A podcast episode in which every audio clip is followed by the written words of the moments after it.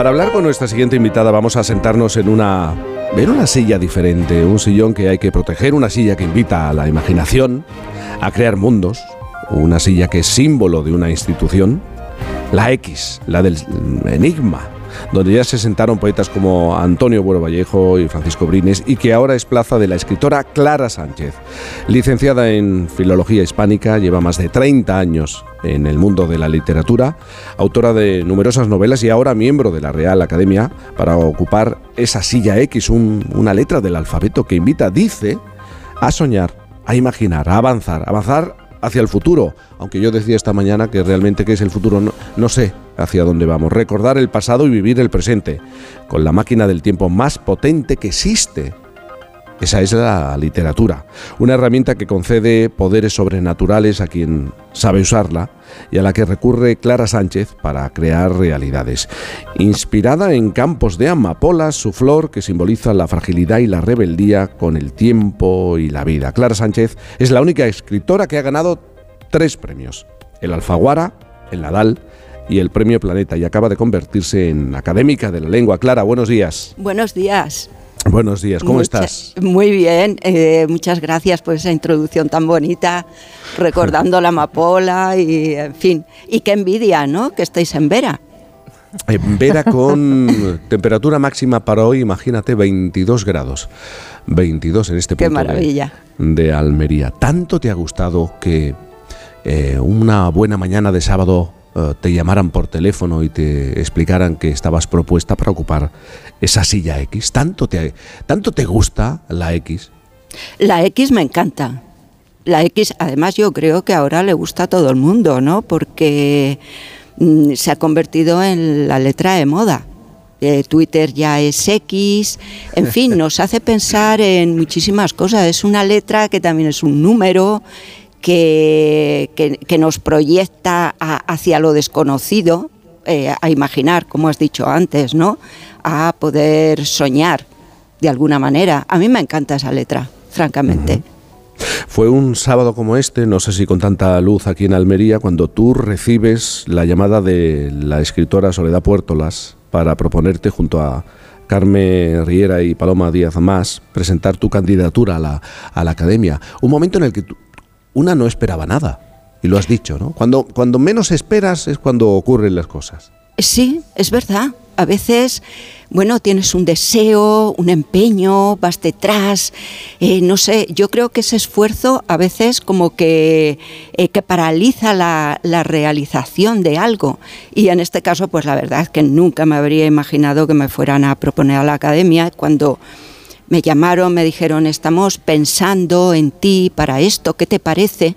Pues me quedé en shock porque, no sé, al principio em, la responsabilidad, el hecho de qué iba a hacer yo dentro de la academia, si de verdad me merecía estar en la academia, en fin, todas esas cosas se agolpan en la mente y tardas así como dos minutos en decir, oye, pues me parece muy bien son dos minutos de incertidumbre, pero luego la verdad es que piensas, pues, pues qué oportunidad, ¿no? Qué oportunidad de entrar en el mundo de las palabras, en, mi mundo, que es el de la filología, el de la literatura, el de la escritura, el de el mundo en el que yo siempre he estado inmersa de una manera o de otra. Entonces, claro, ¿cómo iba a decir que no? Eh, por una parte me daba un poco de... También fíjate que me, que me frenaba un poco eh, la posible decepción. Porque claro, mm, el que te propongan no quiere decir que ya vas a estar dentro de la academia. Hay todo un proceso muy peliagudo ¿no? y unas votaciones y en fin, que no es fácil. Y, y, también ese temor a la decepción me frenaba un poco, pero luego pensé que merecía pena. Supongo que has tenido tiempo para pensar qué es lo que puedes aportar a la academia. Sí, sobre todo las ganas de aprender, porque ahí en la academia hay gente que sabe muchísimo, muy sabia, con muchísima experiencia, y, entonces cuando eh, mm, aportas aprendiendo, digamos que esa mm, aportación se puede multiplicar y yo, bueno, lo que puedo aportar pues es eh, mi trabajo, nada más. O sea, eh, hablamos de las palabras, las estudiamos, mm, vemos eh, su incorporación, si es posible y si es fecunda su incorporación al, al, diccionario, con un proceso también muy largo. No es que a uno se le ocurra de pronto una palabra, ¿no? Tenga ese capricho y piense, pues eh, tiene que, entrar en el diccionario, sino que hay un estudio, las comisiones lo estudian, eh, tiene un desarrollo bastante largo hasta que finalmente entra o no entra. En ese proceso se aprende muchísimo. O sea, los que estamos mm, eh, en ese trabajo aprendemos muchísimo ¿no? de, de las palabras. tampoco llevo tanto tiempo, pero bueno, en el poco tiempo que llevo me he dado cuenta de que realmente en la academia se trabaja mucho. Desde fuera puede parecer que no, pero, pero sí que se trabaja bastante. Mira, Judith asiente con la cabeza porque también conoce muy bien la academia. Hola, Judith. Hola, ¿qué, tal? Se trabaja mucho y además yo creo que hay detrás de ese muchas personas haciendo ese trabajo, porque la parte más visible obviamente yo creo, ¿verdad, eh, Clara, que tal vez sean los académicos, claro, pero detrás también hay muchos gramáticos, muchos lexicógrafos, mucho despacho en la academia en la que se hace mucho trabajo, claro que sí. Exactamente, sí, me ha faltado decir esto, que, hay que, la, la academia se nutre de unos equipos muy potentes de lexicógrafos. Las, las fichas de las palabras, la documentación, ¿verdad? Claro, todo eso. O sea, cuando a las comisiones nos llega una palabra, nos llega ya eh, muy sustentada, ¿no? En, en referencias y en y en artículos y en fin, en todo lo que nosotros podemos manejar para ir estudiando esas palabras. Hay una labor previa muy, muy importante. Has publicado tu primer eh, libro como académica, ¿eh? Los pecados de Marisa Salas una historia que nace de tus propias experiencias dentro del mundo editorial y, has mostrado, por así decirlo, qué es lo que, eh, qué es lo que pasa eh, por la mente de una, mm, de una persona cuando está inmersa en este proceso ¿no? y en esta industria, que al final no deja de ser una industria. Claro, es una industria, es un negocio, es el mundo editorial es complejísimo. Yo no lo entiendo porque parece que porque he escrito esta novela estoy, bueno, como, como que, conozco todos los entresijos y no, porque está escrito desde el punto de vista de, de, una escritora. Si fuese desde el punto de vista de un editor, seguramente sería otra novela. Lo que pasa es que eh, Marisa Salas, a Marisa Salas le ocurre algo mm, que, iba a decir que es increíble, pero no es tan increíble. Y es que cuando publica su primera novela a los veintitantos años, eh, sufre una tremenda decepción, frustración, sentimiento de rechazo, porque no tiene ningún eco esta novela, no le interesa a nadie, pasa absolutamente desapercibida.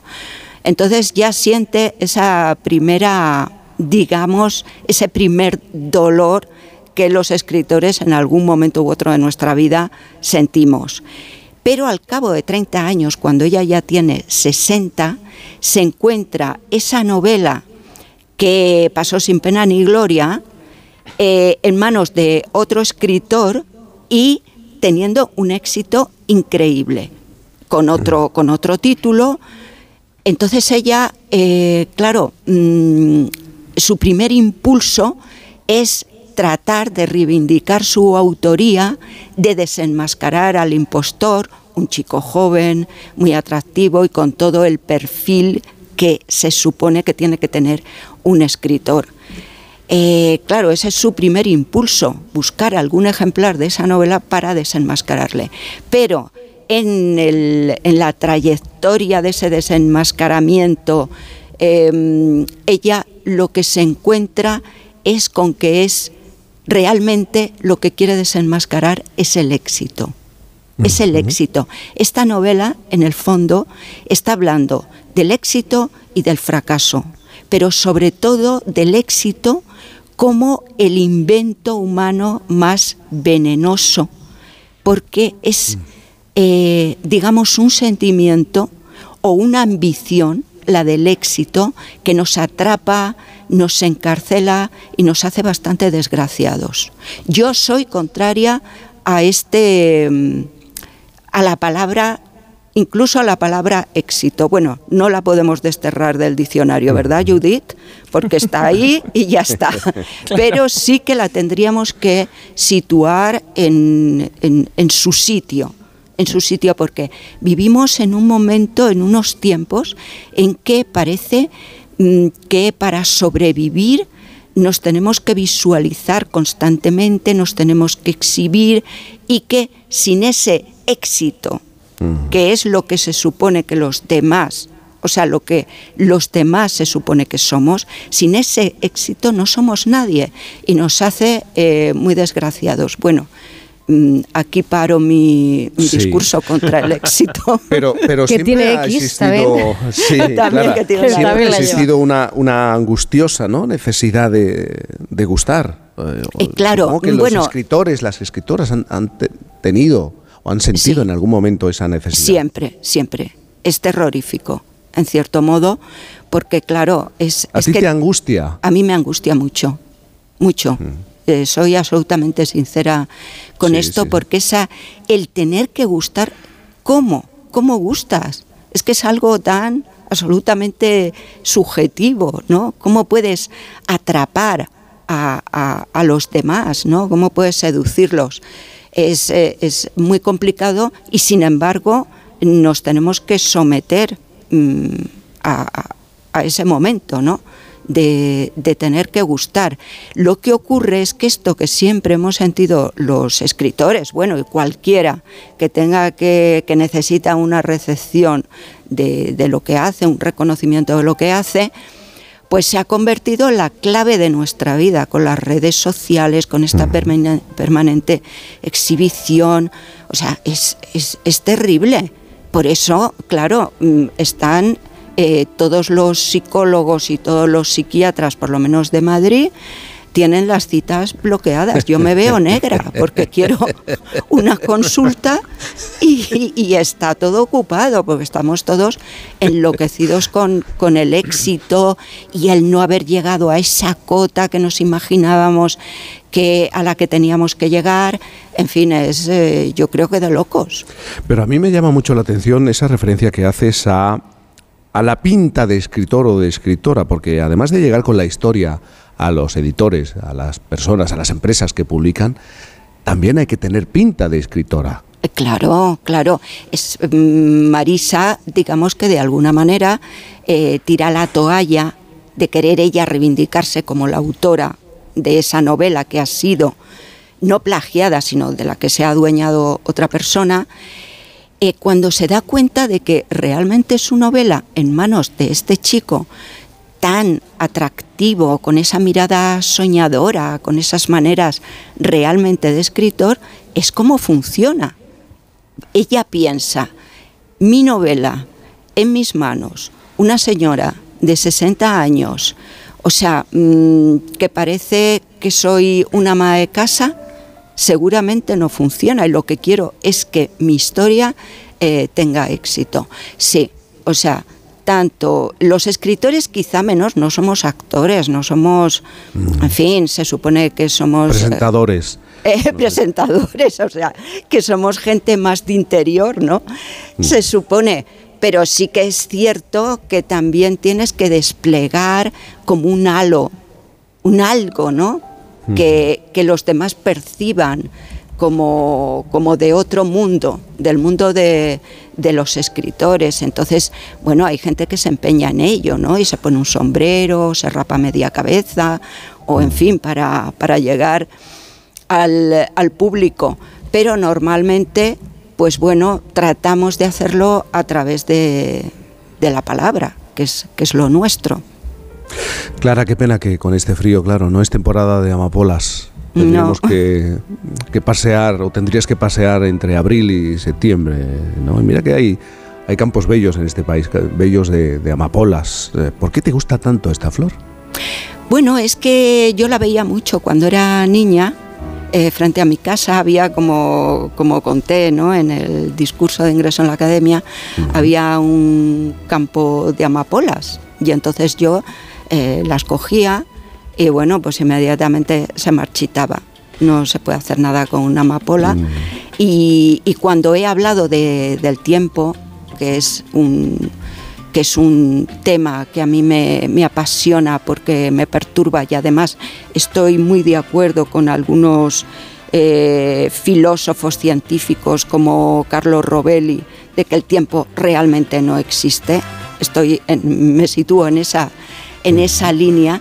Me ha parecido que, esa flor es que es como, como realmente la metáfora, el símbolo de lo, de lo que es el tiempo de la fragilidad, de que es mejor no tocarlo, de que es mejor, es mejor dejarla ahí que sobreviva un poco como pueda. Ese es nuestro presente, ¿no? El presente es mm, dejar que sobreviva como se pueda y no manosearlo demasiado, yendo hacia el pasado y el futuro.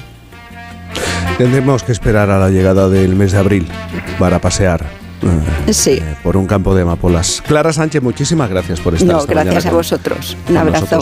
y por esta conversación. Un abrazo muy grande. Un abrazo. Adiós.